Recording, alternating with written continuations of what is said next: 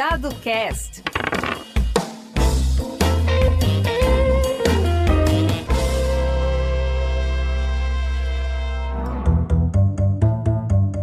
Olá, eu sou o Carlos Eduardo Manfredini Rappner e esse é o Dado Cast, um programa para incentivar o debate sobre a vida, o direito, a cultura e a sociedade. Obrigado pelas mensagens e pela audiência. Para saber das novidades e conhecer um pouco mais o programa, visite a nossa página dadocast.com e siga o show no seu tocador. Eu por aqui continuarei a me esforçar para retribuir todo o cuidado que tenho recebido. DadoCast é rádio e, portanto, diversão e boa conversa.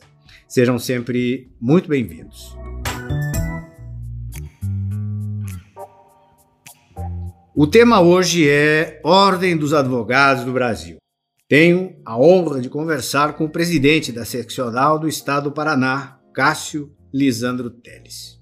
A OAB é uma instituição que simboliza a luta pela preservação de um Estado democrático de direito, que representa a advocacia brasileira, organizando a profissão e cobrando atenção de todos os advogados ao Estatuto da Ordem, e, sobretudo, autoriza com exclusividade o exercício da advocacia como profissão, pois ninguém pode se dizer advogado sem estar regularmente inscrito na Ordem. Dentre tantas atribuições, defende a qualidade do ensino jurídico, cobra diuturnamente das autoridades extremo rigor na autorização para a criação das faculdades de direito e na fiscalização das mesmas. Nunca é demais dizer que as faculdades de direito são responsáveis com exclusividade pelo aparelhamento humano de um dos poderes da República, o Poder Judiciário. Sobre esses e outros assuntos é que conversaremos hoje com o presidente da Ordem dos Advogados do Brasil, seção do Paraná, Cássio Teles. Cássio é advogado, titular, fundador do escritório onde atua desde 1987. Inscrito na Ordem dos Advogados do Brasil sob o número 15.225, mais novo do que eu, Cássio. Graduado em Economia pela Universidade Federal do Paraná, não é isso? E em Direito pela Faculdade de Direito de Curitiba. Atua com seu escritório em Pato Branco em várias áreas do direito, dentre elas o direito empresarial, agrário, direito consumidor, dentre outras áreas que incluem também o direito penal econômico. Dado Cast. Hoje nós nos relacionamos a toda hora, WhatsApp, estamos falando com amigos, né, grupos, enfim, é muito rápida a interrelação social. E nós, advogados, sabemos que aonde existe é, relacionamento social pode existir problemas. Né? E aí que entra também a figura do advogado, para solucionar os problemas e para prevenir os problemas. Os advogados, as advogadas, a gente ama a liberdade, a igualdade, a questão do respeito a todas as garantias fundamentais, né, como eu falei, nos direitos humanos. Ao final, está o desejo que cada advogado tem que carregar em si de promover essa paz que nós falamos antes, né, de curar as doenças da sociedade. Cássio, é uma distinção para o programa conversar com você. Para mim, que o tenho como dileto amigo há muitos anos, uma alegria e um prazer. Seja muito bem-vindo ao DadoCast. É, Cássio, como está você vivendo e exercendo a presidência da OAB? Quais são os ônus dessa missão e os bônus que essa jornada vai te reservando? Dado, quero aqui primeiramente dizer que a distinção é minha, né? Esse teu programa, ele já se revelou um programa de muito sucesso, muita audiência e a maneira como você tem é, conversado com os nossos amigos, aqueles que exercem atividade ligada ao direito de uma forma descontraída e abordando temas que, inclusive, muitas vezes não são nem temas jurídicos necessariamente, né? mostra é, realmente como esse programa, ele, pela descontração que causa, ele é muito útil para todos nós, né? Afinal de contas, nós vivemos o dia a dia, o nosso trabalho, a nossa atividade, mas também nós temos que procurar descontrair, né? E acho que também num período em que nós estamos é, cada vez nos isolando mais, né? Porque a gente se encontra pouco, né, Dado? Nós somos, eu e você, somos daquele tempo em que nós adorávamos ir ao fórum, né? É verdade. E né? encontrávamos lá os nossos amigos, tomávamos um café na cantina, batíamos um papo no intervalo das audiências Nossa. ou enquanto aguardávamos as audiências, até no balcão, né? Às Acho vezes que é um, fila, tempo, um tempo fila, que não volta a mais. A fila né? do balcão, às é vezes, era muito interessante também é para a gente ali reencontrar e rever os amigos. E hoje nós vivemos um, um ambiente mais, é, mais intimista, né? Nós ficamos nos nossos escritórios. Agora a pandemia também está revelando aí que nós podemos fazer audiência virtual, né? Isso também me assusta um pouquinho, né? Porque cada vez a gente vai se encontrando menos. Eu acho que o podcast ele é uma maneira também de a gente trazer esse encontro entre a advocacia, né? É uma nova forma de comunicar. Eu acho que você está de parabéns. É verdade. Né? Esse é, um, na verdade, tem o seu aspecto lúdico, mas ao mesmo tempo de aprendizado. O DadoCast nasceu de, da leitura aqui de um livro que eu ganhei das minhas filhas sobre a curiosidade. A, a gente é muito curioso e às vezes não tem chance de exercitar a nossa curiosidade. Ouvir o que os amigos têm a dizer é um modo de a gente aprender. Eu que fui professor por quase 40 anos, continuo aprendendo e sou grato por você estar aqui. Cássio, a nossa instituição, a OAB, ao contrário da nossa conversa, do nosso bate-papo, ela é sempre defendida por meio de discursos precedidos de grande eloquência. Não sem razão, é óbvio, porque a OAB esteve e está presente em quase todos os momentos críticos por que tem passado ao passo Brasil. De um modo direto, direto, portanto, fazendo um filtro em relação à eloquência. Você, como você descreveria a ponte que liga os desígnios da OAB à efetiva defesa dos direitos do cidadão, incluindo aqueles que nem a Constituição nem a lei sequer enxergam, os, os chamados invisíveis? Como a OAB se coloca como uma espécie de interface entre este mundo que o direito propugna, recomenda e aquele que nós enxergamos na prática? Olha, eu colocaria numa vertente histórica mesmo, da maneira como você está dizendo. Né? Eu acho que faz parte da história da advocacia desde os seus primórdios, né? essa defesa né, em favor é, de valores que são vitais para o convívio na sociedade, que para mim são liberdade, a igualdade, né, o combate a as desigualdades sociais, a justiça social. Né? Eu, para mim, não há razão da existência da advocacia se não for voltado para a defesa desses valores, né? E colocaria os direitos humanos na sua amplitude geral mesmo, né? Na maior amplitude que que nós podemos é, analisar os direitos humanos como algo diretamente ligado à atividade da advocacia. Se nós abandonarmos isso, eu tenho a impressão que desaparece a advocacia. Né? Não há mais razão de ser. Né? Nós temos que lidar exatamente com esses valores, protegê-los, né? é, combater o arbítrio. Eu acho que o arbítrio do poder também é, sempre foi uma, uma resistência exercida, o combate ao arbítrio, uma resistência exercida pela advocacia. Né? É, e aí eu colocaria também tudo isso, né, dado é, todos esses valores, o combate ao arbítrio, tudo isso está inserido na defesa também da democracia, que é um compromisso também que a ordem sempre teve, né, desde a sua criação, desde o início da instituição, né?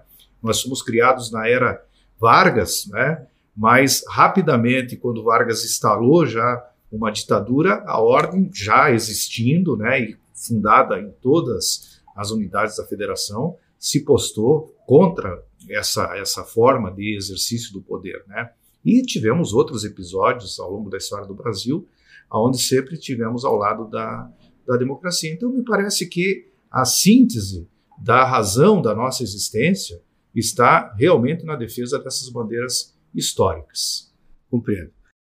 E eh, se nós olharmos do ponto de vista do cidadão, eh, foi por muito tempo presente a ordem na, na vida do cidadão. Nós experimentamos isso, não é, Cássio? As pessoas se encontravam na rua e perguntavam o que, que a ordem vai fazer a respeito disso. Uhum. Até hoje pergunto. Porque o que, que a ordem vai fazer? exatamente a pergunta que eu gostaria de te, de te fazer.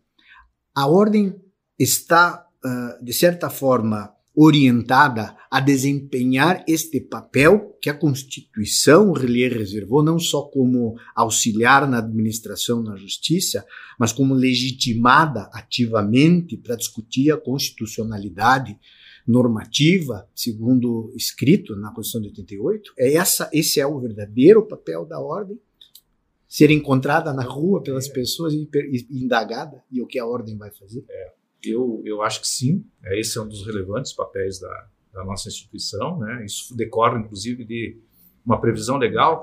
O artigo 44 da Lei 8.906, né, ele exatamente estabelece que uma das, das missões da ordem é a defesa é, das instituições, do ordenamento jurídico, da legalidade, da democracia e assim por diante. E interessante, Dado, que nós não encontramos isso em nenhuma outra profissão, né? Não existe nas legislações que regem as demais profissões uma previsão que transcenda a atuação do profissional, é, além do atendimento que faz ao cliente, né? O advogado ele tem um outro compromisso, que é o compromisso com a, com a comunidade, com a sociedade, com a cidadania, com o país, com a nação, né? E eu quero aqui é, dizer para você sobre essa observação que se faz do papel da ordem, né?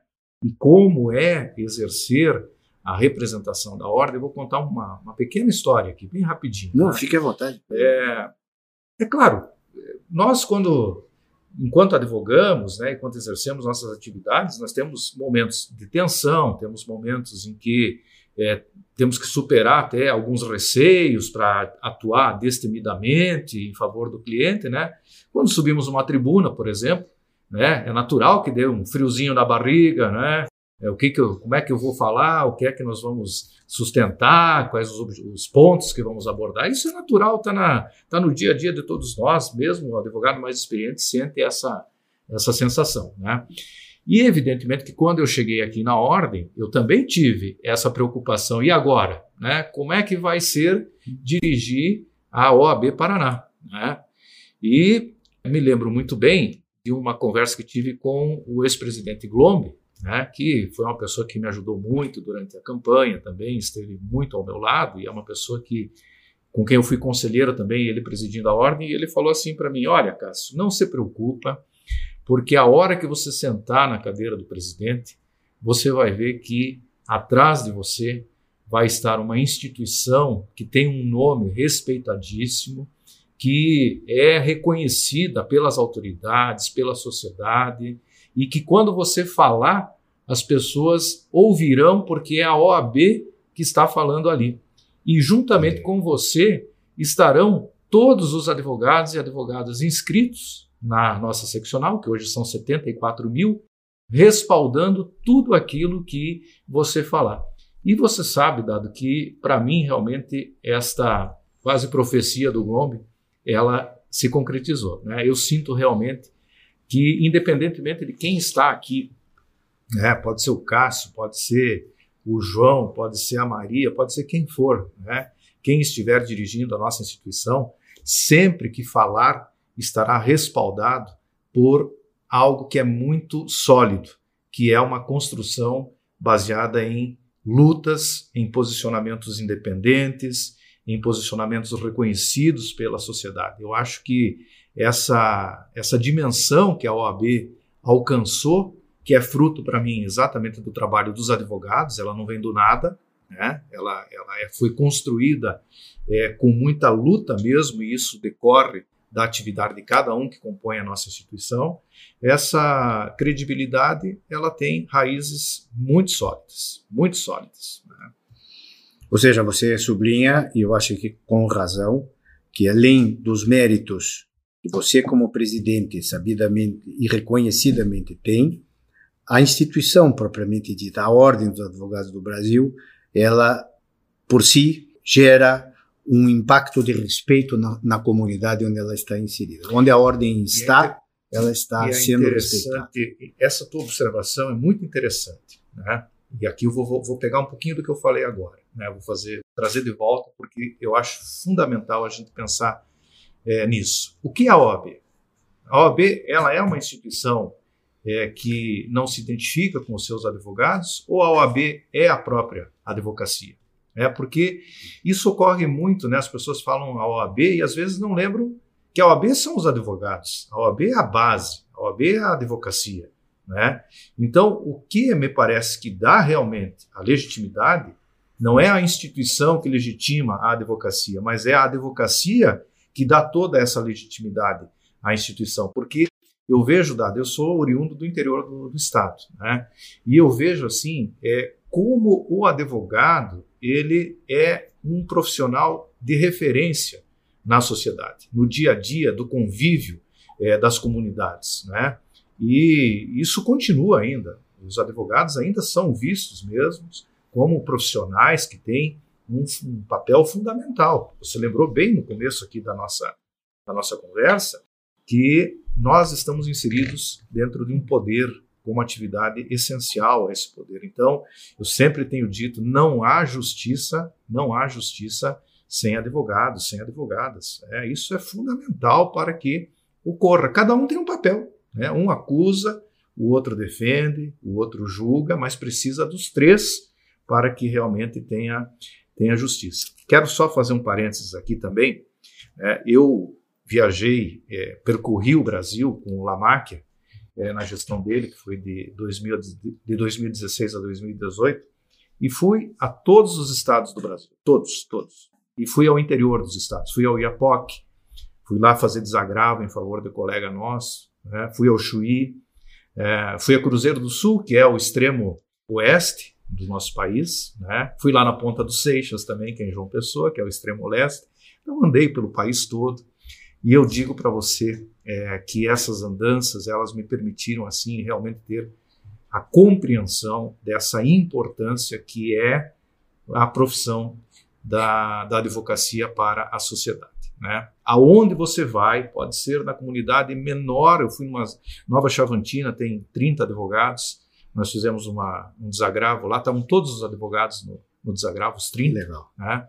E você vê assim uma união da classe, você vê uma identidade muito forte entre os profissionais, um coleguismo. Né? Isso também é uma característica da nossa profissão. Nós nos é, defrontamos nas, nas, nossas ações, nas, nas, contendas que temos, né? defendendo ferrenhamente os nossos, os nossos constituintes, mas nós temos o coleguismo, né? nós temos a união, e como eu trabalhei muito com prerrogativas, eu também vejo muito isso na questão das prerrogativas profissionais. Né?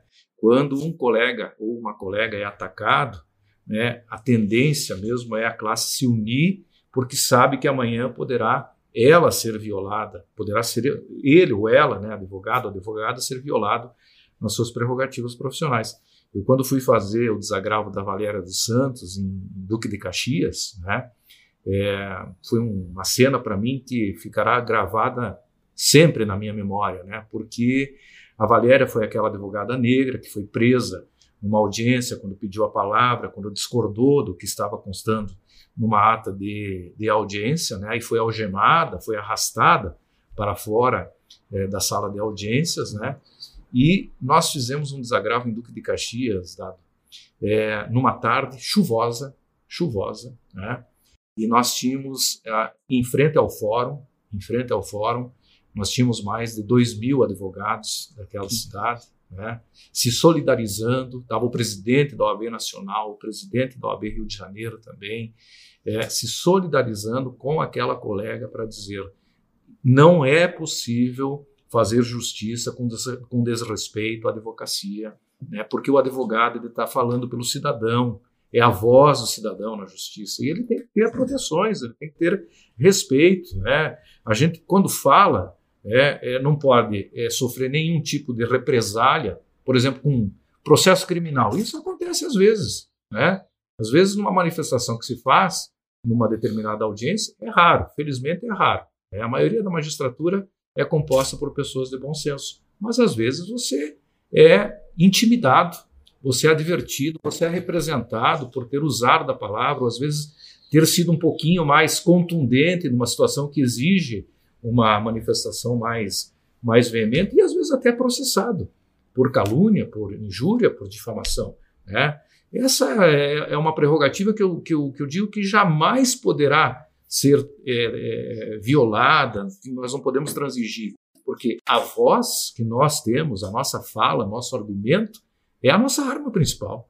Né? Então, e o destemor, não é? O destemor. O destemor. É, veja, é por isso que nós temos que entender né, o funcionamento do Poder Judiciário, e aí, é, às vezes, as pessoas não compreendem, né? Mas você tem um juiz, normalmente você tem um acusador, que é o Ministério Público, né? E você tem um defensor, que é o advogado, né? Então, essa é uma configuração clássica, né? Da relação processual, né? É, cada um tem um papel, cada um tem um papel, e todos eles são relevantíssimos, né?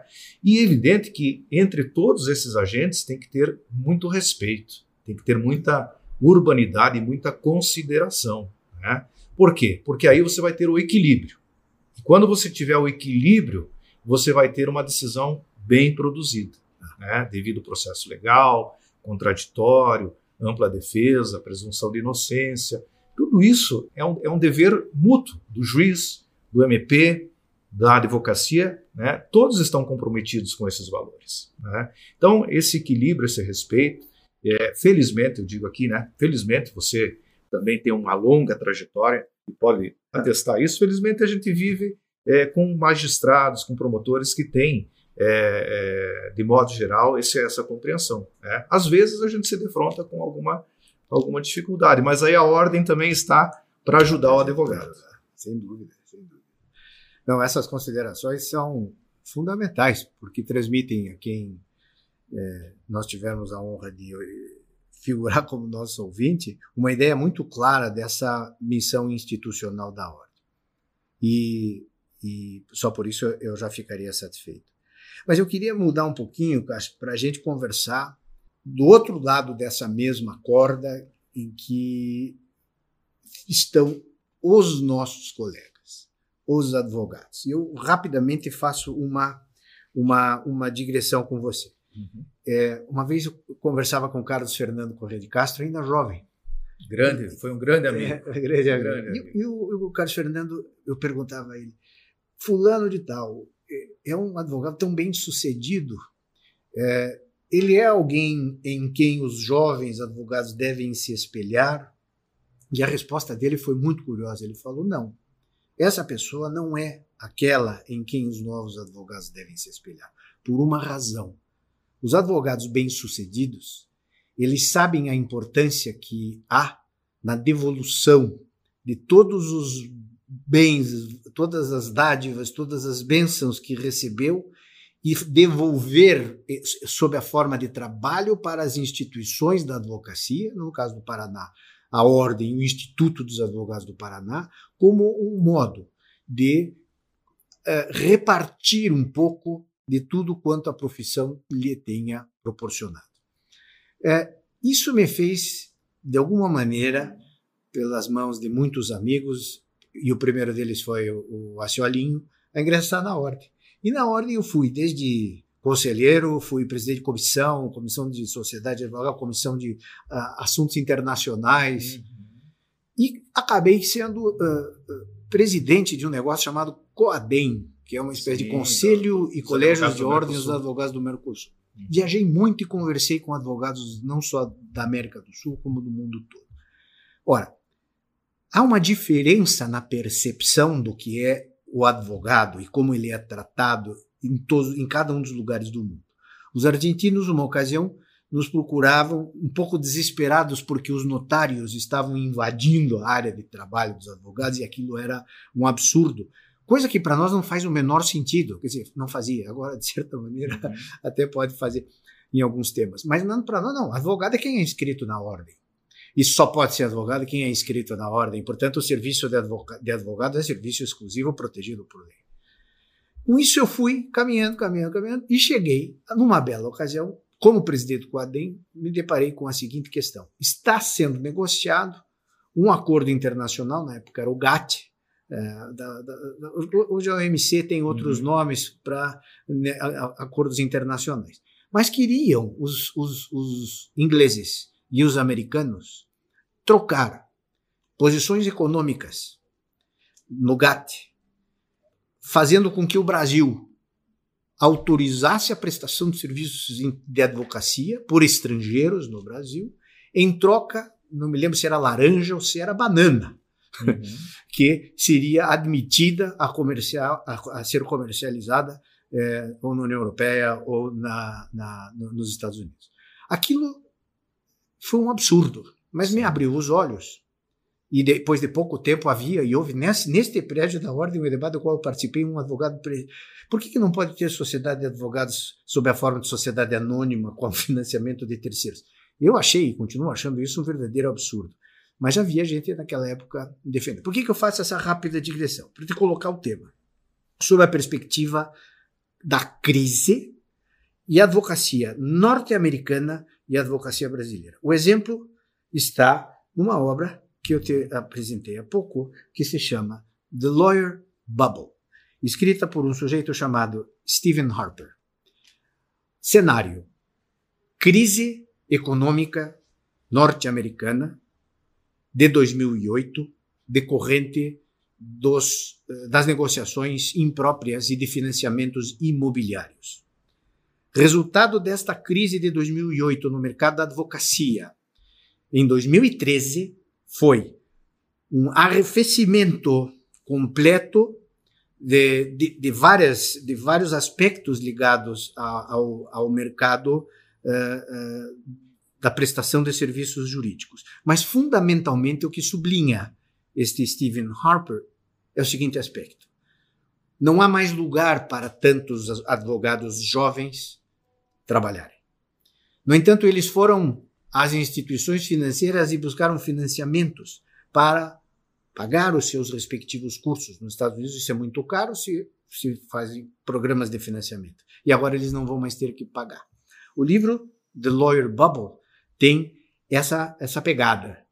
E, e em certa passagem ele diz o seguinte: a nobre profissão está frente a um momento de definição de faculdades de direito a escritórios de renome que representam o topo da carreira, para muitos há uma crise em desenvolvimento. Tudo isso eu estou dizendo porque eu quero chegar em 2020 com a nossa pandemia. E continua este Stephen Harper. O crescimento do número excedente de advogados. Não há no mercado posto de trabalho para todos eles. Em segundo lugar, uma certa insatisfação generalizada com a carreira. Advogados que esse, é, em algum momento encantaram com a profissão, mas no, no meio do caminho se tornam totalmente insatisfeitos. E por último, um, ele chama espetacular desmoronamento das estruturas tradicionais dos escritórios. Tudo isso, dizia ele, porque havia na gestão da advocacia uma visão de curto prazo. Os advogados dos grandes escritórios em busca de lucro rápido, em detrimento da, de uma visão estratégica da nossa profissão. Fazemos um corte em relação a isso e vamos para o ano de 2020, mês de julho, dia 22, que é o dia em que nós conversamos. Há uma pandemia, há uma crise em andamento, de consequências econômicas ainda não avaliadas. Segundo dados que eu pesquisei, nós temos no Brasil um, mais ou menos 1 milhão e 100 mil advogados.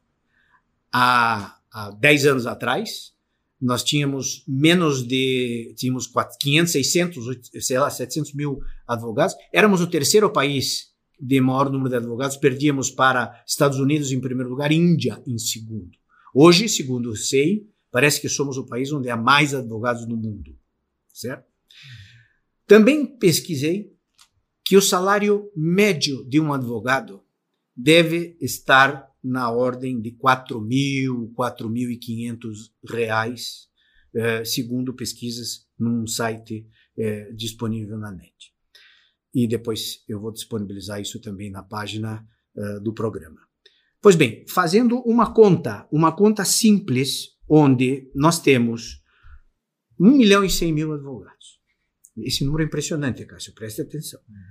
Com um salário médio de R$ 4.500, a economia necessária para pagar um salário mínimo de 4 mil reais para cada advogado brasileiro conduziria a um orçamento de aproximadamente 5 bilhões de reais por mês, ou, mais especificamente, 1 bilhão de dólares.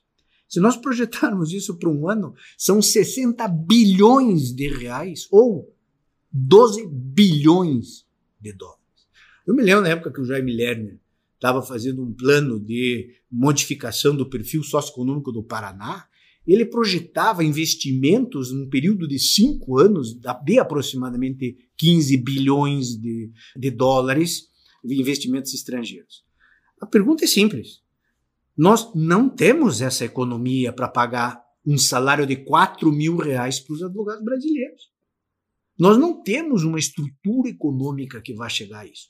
E aí a pergunta porque estou importando esta realidade do autor americano. A pergunta para nós debatermos, assim, porque isso não tem resposta, mas peraí, será que não está chegando a hora de que a gestão nacional, não estou falando da advocacia, estou falando também do Ministério da Educação, estou falando de estratégia de governo federal, não estaria já na hora de alguém pensar em longo prazo e começar a esclarecer as mazelas, as dificuldades, os obstáculos que a profissão do advogado apresenta, oferece a cada um que se decide por essa linda profissão?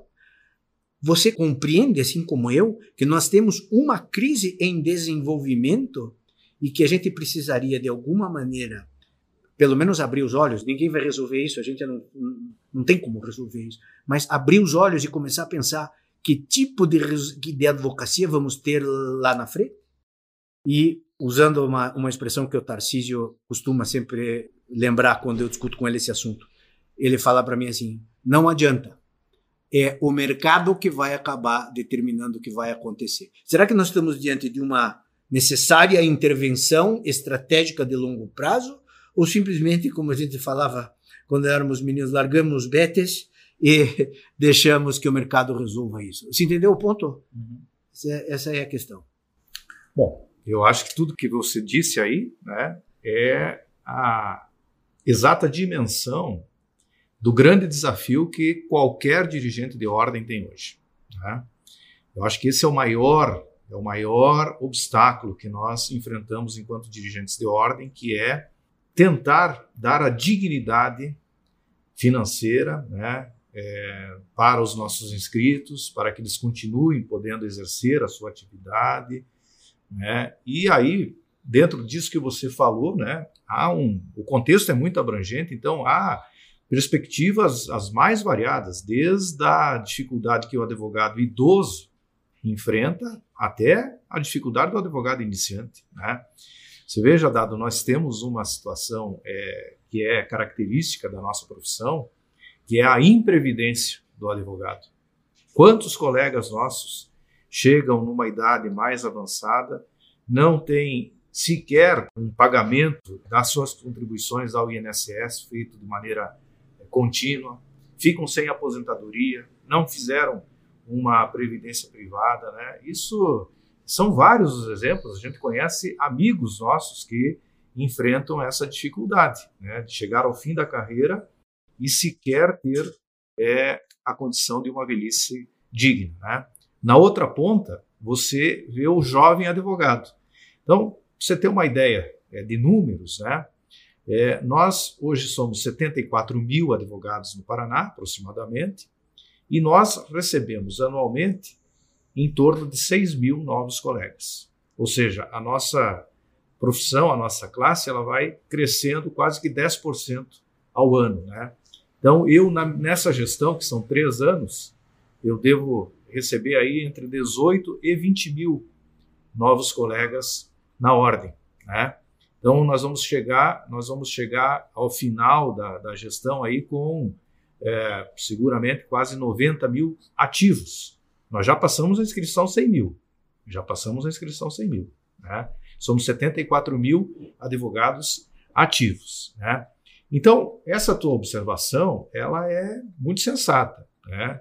porque você traz números, você traz dados. Né? A economia ela suporta tantos profissionais e ela é capaz de dar uma vida digna, uma sobrevivência digna aos nossos colegas, né? aí eu vou ter que fazer uma análise, então, realmente pessimista. Né? Não, não tem como, não tem como. Né? Realmente há um excesso de profissionais e não há, assim, condições de é, um ganho razoável, um ganho mínimo, né, digno para os nossos colegas. Nós fizemos uma pesquisa no final do ano passado, Dado, e essa pesquisa ela revelou muita coisa interessante. Né? Primeiramente, 75% dos nossos colegas eles trabalham como autônomos. Então, eles não são empregados, eles não estão em empresas, não estão em escritórios, eles têm os seus escritórios e precisam pagar as despesas desses escritórios. Mas tem um outro dado aqui que é a remuneração é, da advocacia, que também nos deixa extremamente preocupados. Né? 14,2% ganham até R$ 1.500, 19,6% ganham de 1.501 a 3.000 e 19,1% ganham de 3.001 a 5 mil reais. Ou seja, 30, nós temos aí praticamente 54% da advocacia paranaense ganhando até 5 mil reais. Até 5 mil reais. Na ponta, na, na ponta superior dessa pesquisa, né, aqueles que ganham mais de 10 mil reais são 13,9%. Né? Então, 13,9% da advocacia ganha mais de 10 mil reais. Então, isso dá bem uma dimensão da dificuldade que os nossos colegas é, passam. Tem um outro número que nos chama a atenção e ele serve para muitas reflexões, né, que é o número de advogados dativos. Eu acho que no teu tempo, pelo menos eu recordo também do meu início de profissão, né, quando um juiz nomeava para fazer a advocacia dativa, a gente não aceitava, né? É, não tem condição, porque não tinha a remuneração era muito pequena, não tinha também. Fazia uma coisa, né, na medida do possível, é, atendia um carente aqui, um ali, mas também não podia fazer tudo, né? E se você aceitasse muito, vinha tudo para ti, né? É, exatamente. Mas eu, eu lembro que muita gente recusava, muito colega recusava a advocacia dativa, né? E hoje você veja, nós temos aproximadamente aí 24 mil advogados, nós somos 74, né? nós temos 24 mil advogados inscritos na, no programa de advocacia dativa do Paraná. Né? Então, é, isso mostra que é, aquilo que antes não era é, aceito, que não era um mercado reconhecido pelos nossos colegas, hoje é um mercado. Hoje é algo que muita gente está fazendo para sobreviver. Né? Isso, isso é praticamente 25% de todos os advogados de inscritos na ordem. De todos os advogados. E interessante, vou citar um exemplo aqui, teve uma situação aqui na ordem que nós conversávamos com um bacharel que prestou compromisso e pedimos né, o que, que ele iria ser, qual era o caminho, qual é a área do direito que ele iria seguir. E ele dizia que a profissão dele ia ser advogado dativo. Então, 32%. É, então, é, já, o pessoal já pensa na advocacia dativa como um objetivo profissional. Né? E isso também preocupa, né? Isso também preocupa. Então, eu essa é a análise que eu faço é, do quadro é, mais ruim de todos esses números, desses dados, essa contribuição que se deu também é, de quanto precisaria faturar para ter uma remuneração razoável, né, na advocacia. Mas eu, por outro lado, Dado, vou fazer agora uma, uma análise otimista, né? Porque eu acho sim que nós não podemos ficar só com o problema. Né? Nós temos que tentar encontrar outros horizontes e saídas para esse problema. E nesse, nesse aspecto, o que, que eu digo que eu vejo de bom? Né? Eu percebo que nós estamos é, numa era do direito de transformações que estão é, propiciando outros ramos de atuação que antes nós não trabalhávamos. Vou dar alguns exemplos eu vejo assim hoje muita, muito desenvolvimento na questão da área do direito da propriedade intelectual, dos direitos relativos à personalidade, à criação. Vejo que isso está desenvolvendo bastante. Veja, nós temos aqui um grupo que hoje discute direito da moda aqui na é OAB, né? muito ativo. Nós não sabíamos, né? No passado não trabalhávamos com o direito da moda. Hoje existe um direito da moda, a criação, a propriedade intelectual, o desenho, né? É, o direito da, da, propriedade autoral na área das, musical, né? na área musical, o direito de imagem, o direito de arena, né? É, tudo isso a gente não tinha no passado. É claro que tudo isso também não absorve grande contingente da advocacia, mas são novas fronteiras que estão aparecendo, né? Não vou nem falar aqui da questão da tecnologia da informação, que essa já vem há um bom tempo crescendo, né? E aqui uma das comissões mais ativas que nós temos hoje é a comissão de gestão e inovação, né? muitos grupos de trabalho. Dia desses nós fizemos aqui um evento, houve um evento internacional, a AB Paraná, duas seccionais apenas participaram no Brasil, Minas e, e o Paraná.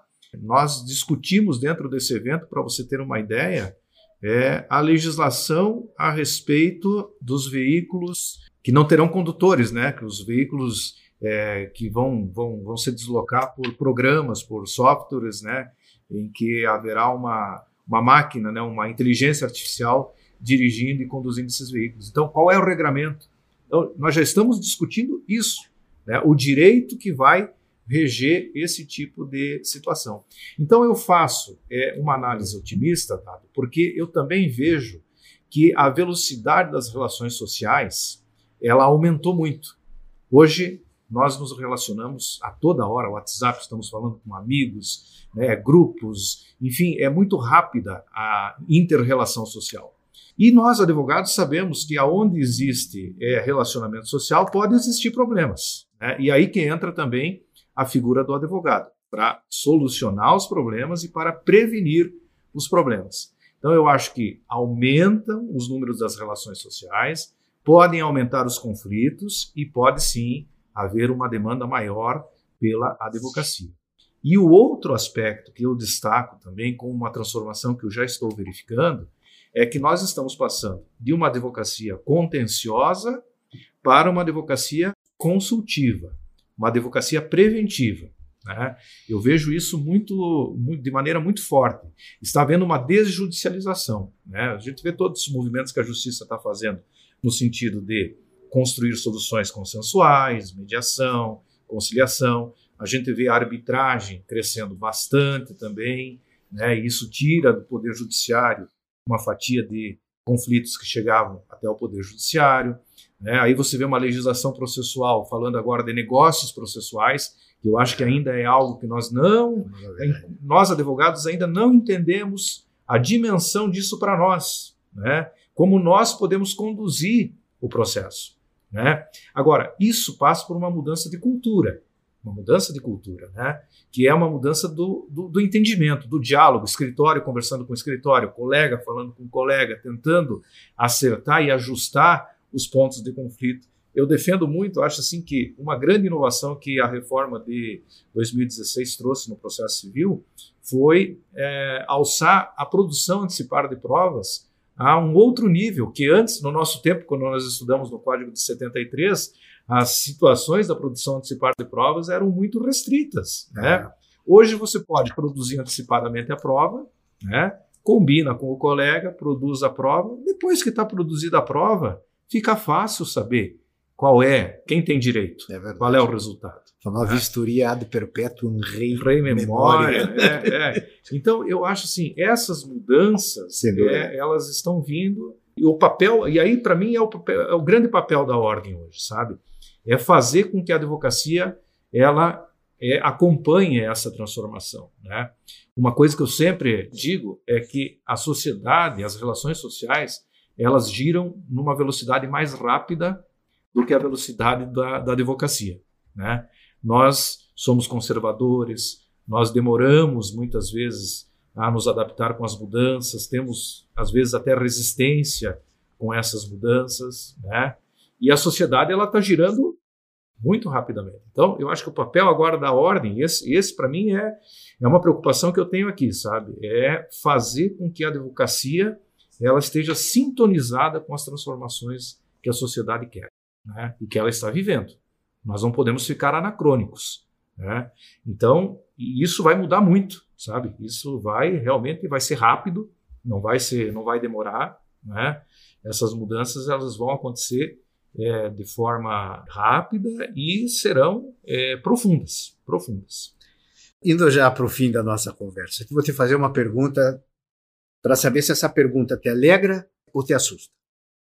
Na verdade, é a manchete de ontem, de, aliás, dois dias atrás, às 16h47, publicado no site do Superior Tribunal de Justiça. Um grande efeito, anuncia o STJ. Julgamos mais de 233 mil decisões ou processos durante a pandemia. Calculando que são 33 ministros, nós estamos falando de 7 ou 8 mil processos por ministro. Julgar 8 mil processos para um ministro é algo que te alegra ou é algo que te entristece? Me preocupa. É, não, vou, não vou nem falar alegre e entristece, eu fico muito preocupado. Né? Por quê? Porque eu sempre é, eu entendo que é, os avanços tecnológicos, a inteligência artificial, por exemplo, eles têm que vir para ajudar a evoluir, a agilizar, é, mas eles não podem se tornar é, instrumentos de, por exemplo, na justiça, julgamentos automáticos, matemáticos, mecânicos, né, em que não haja o componente humanitário, né, o componente da sensibilidade, do sentimento. Né? Nós somos matéria é, viva, carne, coração, sentimento, né, paixão, né? Essa é a essência do homem, né? Se nós perdermos essa essência, eu tenho certeza que nós iremos para um caminho triste do nosso convívio, né? Do nosso convívio. Então, eu ainda acho que nós precisamos ter um limite a esse tipo de julgamento por atacado. Tá? Nós temos que ter um limite. E o limite, para mim, é a análise do caso concreto ainda. Nós precisamos olhar quem está ali, né? Quem é que está pedindo, por que está pedindo, né? a consequência da decisão para a vida de quem está pedindo. Né? Então, eu acho que esse, esse, isso jamais nós podemos perder. Então, o que, que eu, eu digo? Né? Nós temos que conviver e aproveitar essas maravilhas da tecnologia para aproveitarmos, inclusive, o nosso lazer, né, nós termos um pouco mais de é, tranquilidade para trabalhar, facilidade para trabalhar.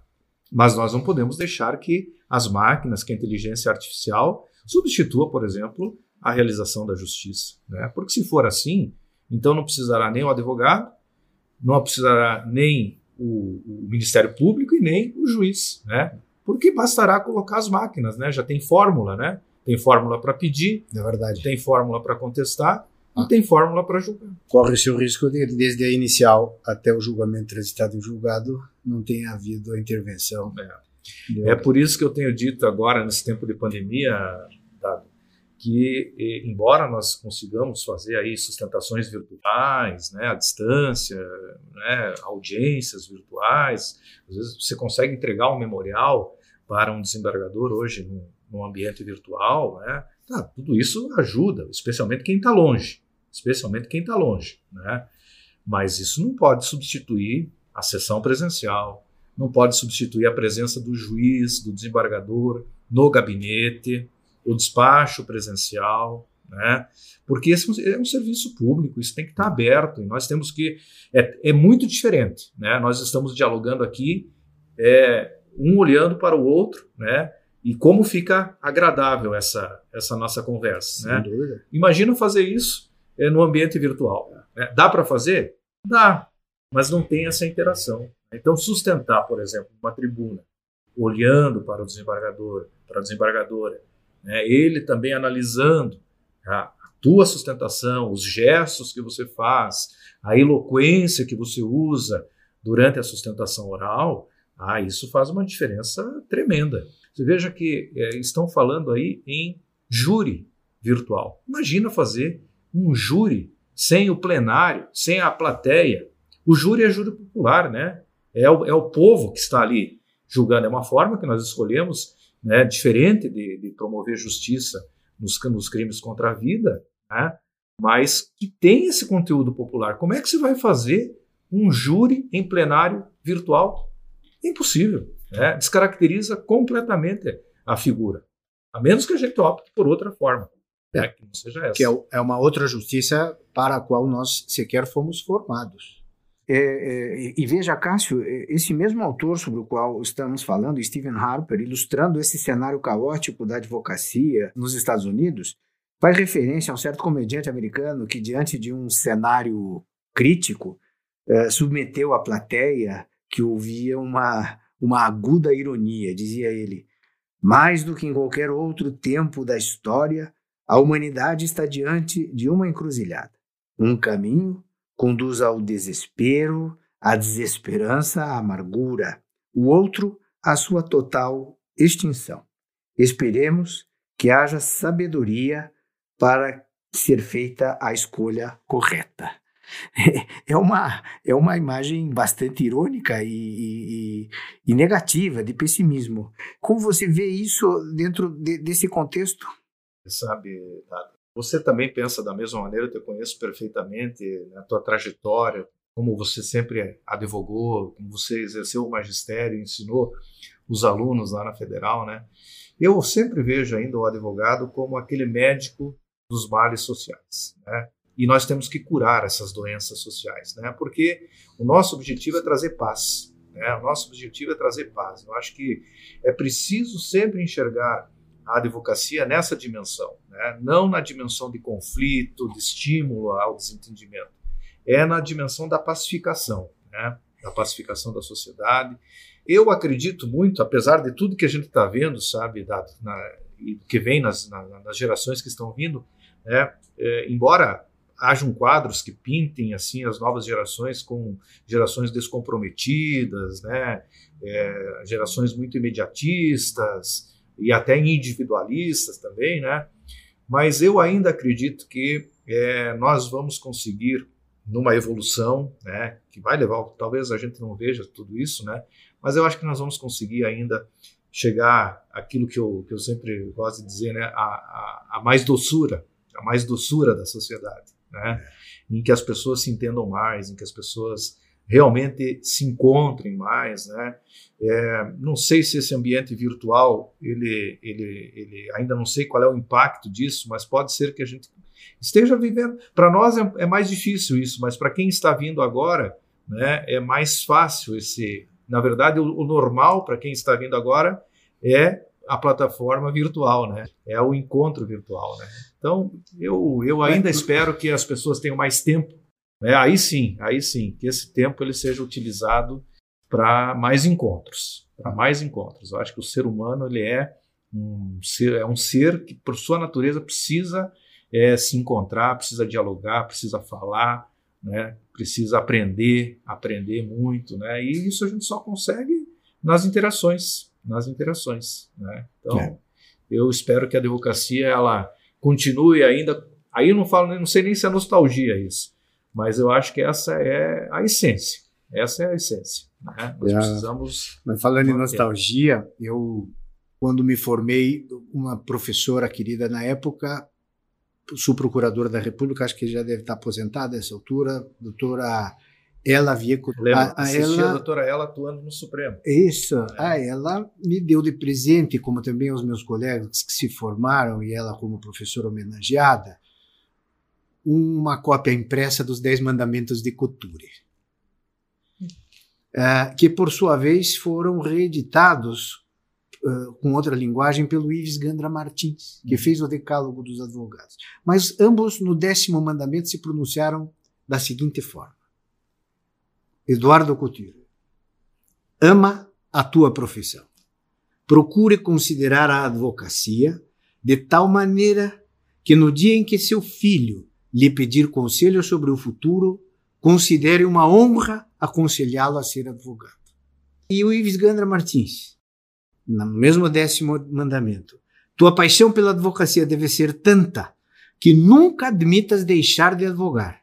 E se o fizeres temporariamente, continua a aspirar o retorno à profissão, pois só assim poderás dizer, à hora da morte, cumpri minha tarefa na vida Restei fiel à minha vocação. Fui advogado. Não sei se é nostalgia, Cássio, nem sei uhum. se é saudosismo ou se é um apego a uma época romântica da advocacia. Mas você e eu, e tantos outros, como pais, estivemos nessa situação. E não titubeamos em recomendar aos nossos filhos que, mesmo diante das dificuldades, considerassem abraçar a advocacia como profissão. Essas duas eh, referências são importantes para mais ou menos sublinhar exatamente o que você acabou de dizer e te perguntar por último: por que a advocacia é tão contagiante? Essa pergunta é bem fácil de responder, né? Eu acho que os dois mandamentos, né, tanto do Ives como do Eduardo, eles começam pela palavra amor, né? E você só ama é, aquilo que tem um conteúdo de sentimento, né? Então, os advogados, as advogadas, e, para ser advogado, quem não tiver esse sentimento, me desculpe, aí está na profissão errada. Né? Então, a gente ama a liberdade, né? olha como a gente defende a liberdade. Mesmo advogado civilista, trabalhista, né? o criminalista mais ainda, nem se fala, mas todos eles estão ali defendendo a liberdade em alguma dimensão. Né? E a gente ama a liberdade, a gente é apaixonado pela liberdade. Né? Como a gente ama o direito à igualdade. Né? Quem é advogado e não se esforça para promover a igualdade também está na profissão errada. Né? A igualdade, o reconhecimento das desigualdades, a necessidade da inclusão das minorias, né? isso está na nossa, na nossa, no nosso coração, está no nosso coração. Né? A questão do respeito a todas as garantias fundamentais, né? como eu falei nos direitos humanos, tudo isso é amor, né? tudo isso é amor, né? E como eu disse para você, né? ao final está o quê? Está o desejo que cada advogado tem que carregar em si de promover essa paz que nós falamos antes, né? de curar as doenças da sociedade, das relações sociais. Né? Espetacular. Eu acho que é isso. É. Nós somos médicos, né? E essas doenças elas fazem mal né? As pessoas, elas é, muitas vezes não vivem bem porque elas estão com problemas de relacionamento. Ou é uma relação na empresa, ou é uma relação na família, né? É, ou é uma relação com seu vizinho, né? e, ou uma relação com seu, seu patrão. Né? E nós estamos sempre nesse, nesse conflito. Né? E a gente vem para curar. A gente tem que vir para sanar e estancar o sofrimento. É isso aí, ilustre presidente. Bem, minhas queridas, meus queridos amigos, o programa chegou ao fim. Quero agradecer ao Cássio a gentileza de me ter recebido e proporcionado essa muito agradável conversa. Muito obrigado. Qual o recado que o Cássio e o presidente da Ordem deixa aos jovens advogados, estudantes de direito e todos os que desejam abraçar a nossa, discutimos, vibrante e desafiadora carreira. Que recado é esse? Recado de fé, né? apesar daquilo que nós falamos das dificuldades, é importante que a gente tenha confiança. Eu faço muito compromisso de novos advogados, entregando as carteiras que habilitam ao exercício profissional, né? E em todos os compromissos dados, eu vejo algo que ainda continua me estimulando, né, a acreditar na advocacia que é o brilho nos olhos daqueles que vão iniciar a profissão. Nós ainda continuamos sonhando, nós continuamos sonhando, não apenas com o nosso sucesso, mas fundamentalmente nós continuamos sonhando com o papel fundamental que nós, advogados e advogadas, temos para cumprir em favor da sociedade. Um papel que vai em busca de um mundo melhor, de um mundo mais compreensivo, de um mundo de menos desigualdades, né? de um mundo que realmente é, respeite o cidadão, o ser humano na sua dimensão. É isso que vale a pena, é isso que nós precisamos fazer, né? é viver bem, é viver com alegria, viver com felicidade. Muito obrigado. E mais uma vez, para receber as últimas novidades e ser notificado dos programas que vão ao ar, não deixe de se inscrever no canal DadoCast. Eu sou o Carlos Eduardo Manfredini Rappner, responsável pelo DadoCast. A identidade de áudio, edição e finalização é do Vitor China Schröder, da banca do podcast, e a identidade visual é do Tiago Abraham Zappner.